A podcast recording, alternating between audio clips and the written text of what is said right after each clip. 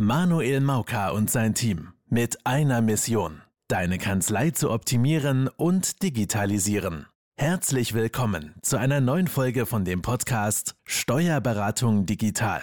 In der heutigen Zeit herrscht ein regelrechter Fachkräftemangel. Umso mehr werden Experten benötigt, die den Mandanten und der Kanzlei bei der effizienten Umsetzung der Digitalisierung helfen können. Manuel Mauka und sein Team zeigen Steuerberatern, Kanzleimitarbeitern und Mandanten Schritt für Schritt, wie genau das funktioniert und wie sie zum Steuerberater von morgen werden können. Denn jetzt ist der richtige Zeitpunkt dafür. Denn jetzt beginnt die Kanzleirevolution. Ich habe heute bei mir den Zack Davis. Ähm, der ist bekannt, hat schon über zehn Bücher geschrieben, geht ums Thema einfach Zeit sparen. Was er ganz genau macht, würde uns jetzt dann gleich erzählen.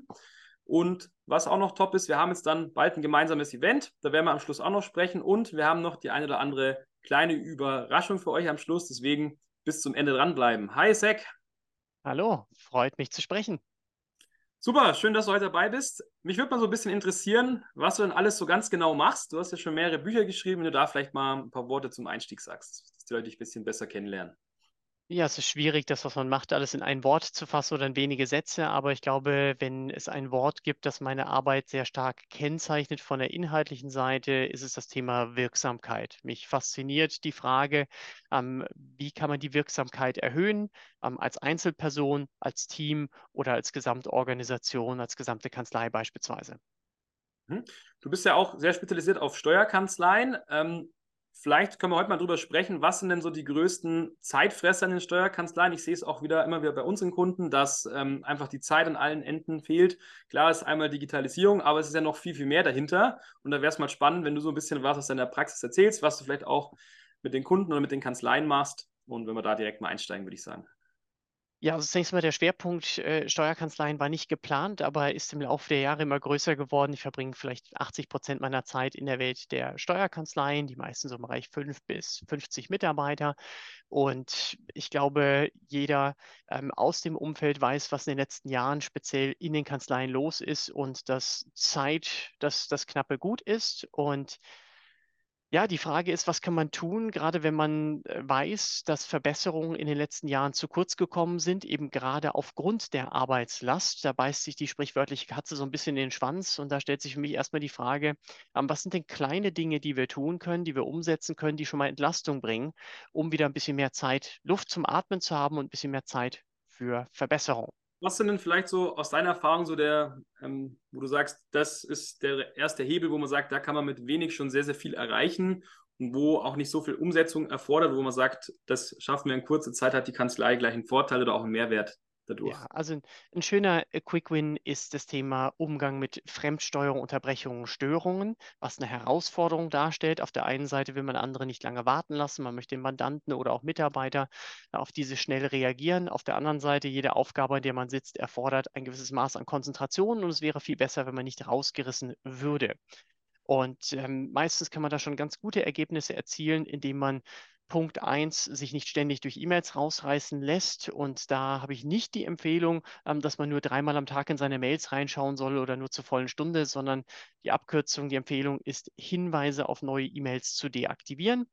Und das führt dazu, dass wenn man nicht immer mitbekommt, Signalton, Briefumschlagsymbol oder das Vorschaufenster, was so aussieht, wenn es atmet, dass man das eben nicht mitbekommt in dem Moment, in dem die E-Mail eintrifft. Und das führt nicht dazu, dass man erst nach drei Stunden reinschaut, sondern man macht zumindest mal die Aufgabe oder eine halbwegs sinnvolle Teilaufgabe zu Ende, bevor man dann wieder in die Mails reinschaut. Ob das noch 20 Sekunden dauert oder 20 Minuten, sei dahingestellt. Nur man wird viel, viel weniger unterbrochen. Und wenn jemand 50 E-Mails am Tag bekommt, sind das eben mal eben 50 Unterbrechungen weniger am Tag. Das ist mal die eine Ebene der Unterbrechung. Die andere Ebene ist die Frage der Erreichbarkeit der Gesamtkanzlei. Ähm, die Frage ist, ähm, in, äh, bis wann lässt man den Anrufbeantworter eingeschaltet? Ähm, bei manchen ist es so, dass wenn die erste Person um kurz nach sechs in die Kanzlei kommt, dann wird der AB ausgeschaltet. Darüber würde ich empfehlen, nachzudenken, ähm, welche Gesamterreichbarkeit der Kanzlei man haben möchte und ob es nicht Sinn macht, den AB bis 9 Uhr eingeschaltet zu lassen, vielleicht auch eine Mittagszeit von anderthalb Stunden zu haben, damit Mitarbeiter zweimal am Tag in der Früh, wenn sie vor 9 Uhr starten und mittags ähm, einen Block haben, an dem sie konzentriert arbeiten können ohne externe Anrufe. Mhm. Empfiehlst du auch den Kanzleien, dass man sagt, es gibt, dass die zum Beispiel nur von Montag bis Donnerstag erreichbar ist oder dass man sagt, wir haben Montag, also Montagnachmittag geschlossen, also die telefonische Erreichbarkeit ist gegeben. Was sind so da ein bisschen deine Erfahrungswerte?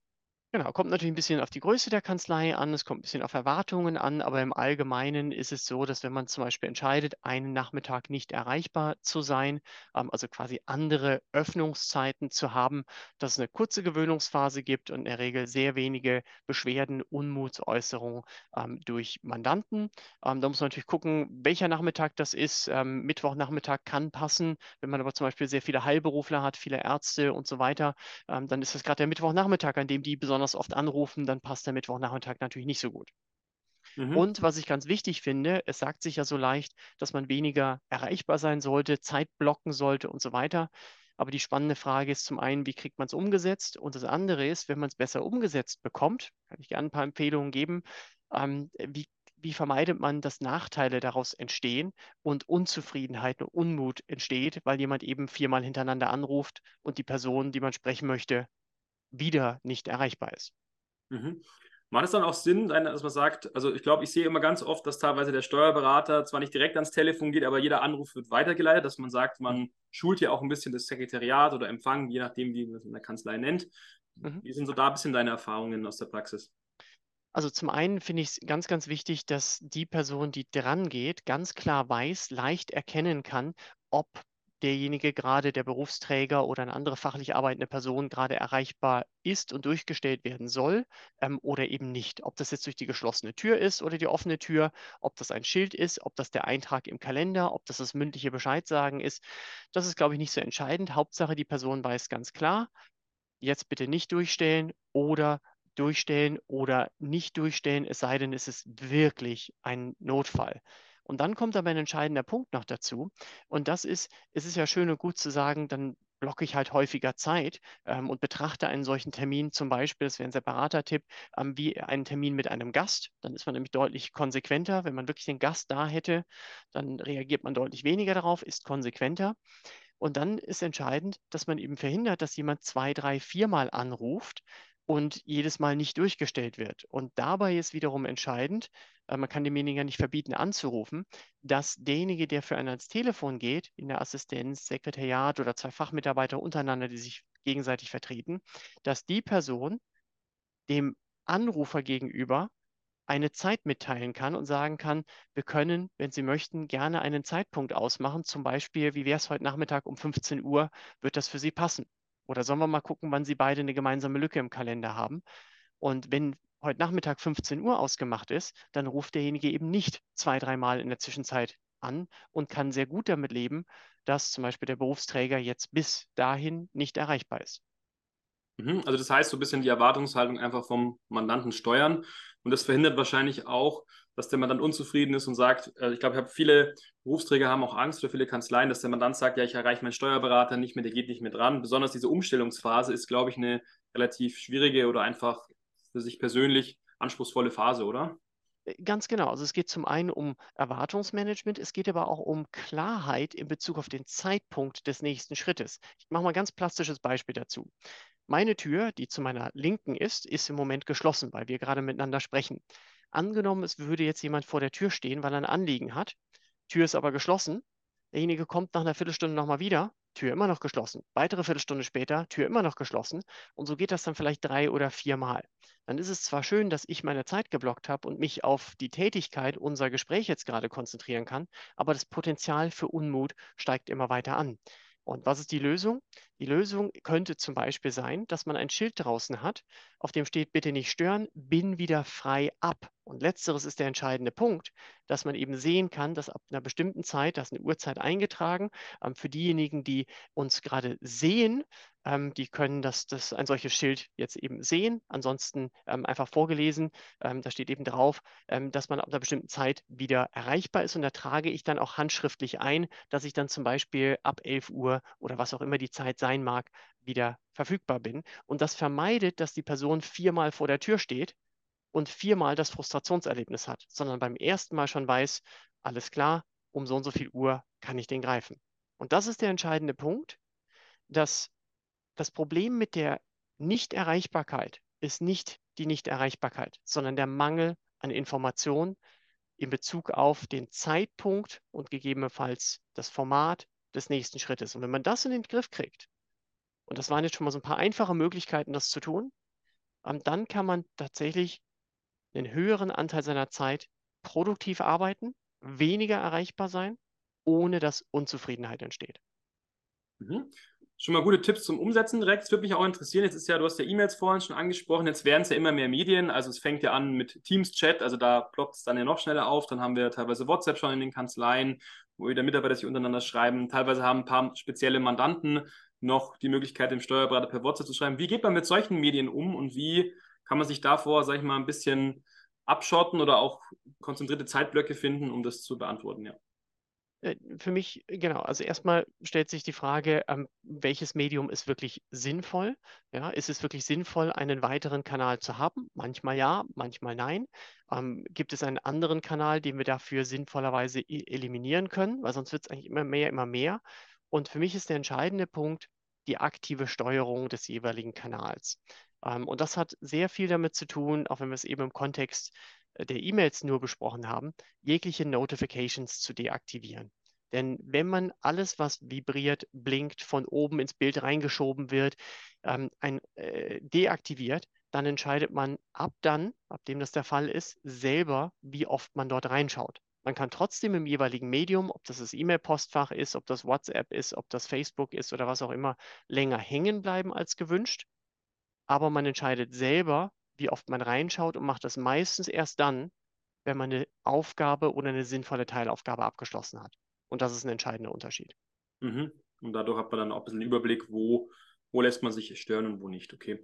Wie sind das vielleicht auch im Zusammenhang mit den Mitarbeitern und dem Berufsträger? Also was gibt es denn da so zu beachten und was sind denn da vielleicht größte Zeitfresser, die aufkommen können? Ach, großes Feld. Ähm, das fängt an von ähm, der Frage, wie klar kommunizieren wir miteinander. Äh, dazu ein Schnelltipp, um Missverständnisse zu vermeiden, ist, wenn jemand etwas sagt, das dann einfach in eigenen Worten wiederzugeben. Ähm, das reduziert die Gefahr von Missverständnissen deutlich ähm, über Fehlannahmen, ähm, dass zum Beispiel ähm, jemand meint, wenn die Tür geschlossen ist, ähm, hatte ich gerade in einem Seminar, sagte jemand, ich dachte, wenn du die Tür geschlossen hast, dann willst du nicht gestört werden. Sagt derjenige, nee, wenn ich die Tür offen habe, dann zieht's. Ähm, also manchmal gibt es einfach Missverständnisse, also lieber einmal explizit drüber sprechen. Ähm, ein weiteres Thema, äh, wo es unterschiedliche Erwartungen gibt oder Annahmen, ähm, ist ganz oft, ähm, bei spätliefernden Mandanten, ähm, dass Mitarbeiter sehr häufig aus einer positiven Absicht heraus meinen, sie müssten auch, wenn wir jetzt die Umsatzsteuervoranmeldung äh, hernehmen, diejenigen, die erst am 9. oder 10. liefern, retten und ähm, ihr sprichwörtliches Bein ausreißen, um das zu tun, Überstunden zu machen und so weiter, während meistens die Kanzleileitung diese Erwartung nicht hat. Und da auch die Empfehlung, einfach drüber sprechen und auch mit Spätlieferern gibt es verschiedene Möglichkeiten umzugehen. Das wäre nochmal ein, ein separates Thema. Aber es ist ein großer Stressfaktor in den Kanzleien. Das heißt, diese klare Kommunikation ist sehr wichtig, um eben abzustecken, wer hat was verstanden und auch Missverständnisse vorzubeugen. Nee, sehe ich genauso. Reden, reden hilft. Nicht immer, aber, aber häufig. Ja, machen wir vielleicht sogar besser wie die eine oder andere E-Mail hin und her, etc. Mhm. Also spätestens, wenn man den eigentlichen E-Mail-Betreff nicht mehr sehen kann vor lauter REs und AWs, ist das ein ganz guter Indikator, dass eine Live-Kommunikation besser gewesen wäre. Das glaube ich. Hast du denn sonst noch einen Tipp für uns, wo du sagst, das ist jetzt nochmal so ein Quick-Win, wo man sofort sich Zeit spart ähm, in der Kanzlei? Ja, es gibt ganz, ganz viele Dinge, die man machen kann. Also zum Beispiel bei der Bewältigung der Informationsflut lohnt es sich in meinen Augen, die Programme, die man die man viel benutzt, ob das Outlook ist oder andere, ein bisschen besser zu kennen als manch anderer. Ähm, allein schon sich mit der, den Suchtools zum Beispiel zu beschäftigen. Ähm, die meisten wissen nicht, dass äh, man nicht nur ins Suchfeld was eingeben kann, wie suche eine E-Mail von Müller, sondern dass es da wirkliche Tools gibt, die hilfreich sind. Oder dass man Tippaufwand sparen kann, indem man ähm, nicht unbedingt mit Textbausteinen arbeitet, sondern die Autokorrektur missbraucht und dort also automatische Ersetzungen hinterlegt. Einzelne Wörter, Links, Anreden, ganze Textbausteine. Also das wäre jetzt auch nochmal ein großes Thema, will einfach sensibilisieren dafür, die Tools zu kennen, ist, ist ein echter Vorteil. Ähm, und ansonsten, ähm, was ich äh, ganz oft erlebe, ist, dass Menschen sich in Bedrängnis bringen, gut gemeinterweise, weil sie ihre Zusagen nicht im Griff haben. Ja, man sagen es ist an einem Tag 13 Uhr, man sitzt an einem Thema dran, glaubt, das dauert zwei Stunden und sagt dann 15 Uhr, sagt dann vielleicht 16 Uhr, bisschen Pufferzeit, ähm, sagt man dann zu. Empfehlung, Zusagen ein, konkret zu treffen, aber etwas konservativer. Zum Beispiel zu sagen, spätestens morgen früh haben Sie es vorliegen. Ja? Bis, bis morgen Mittag ist es da. Und die Frage ist, wie kriegt man das hin? Indem man den Schnellschuss vermeidet und den Schnellschuss wiederum vermeidet man, indem man am besten erst eine Frage stellt, bevor man die Zusage macht. Es hat sich bewährt, eine sinnvolle Frage zu stellen. Das, das glaube ich auch, ist ein wichtiges Thema. Jetzt haben wir schon gesagt, Thema Zusagen. Wir haben ja auch ein gemeinsames Event, was jetzt kommt.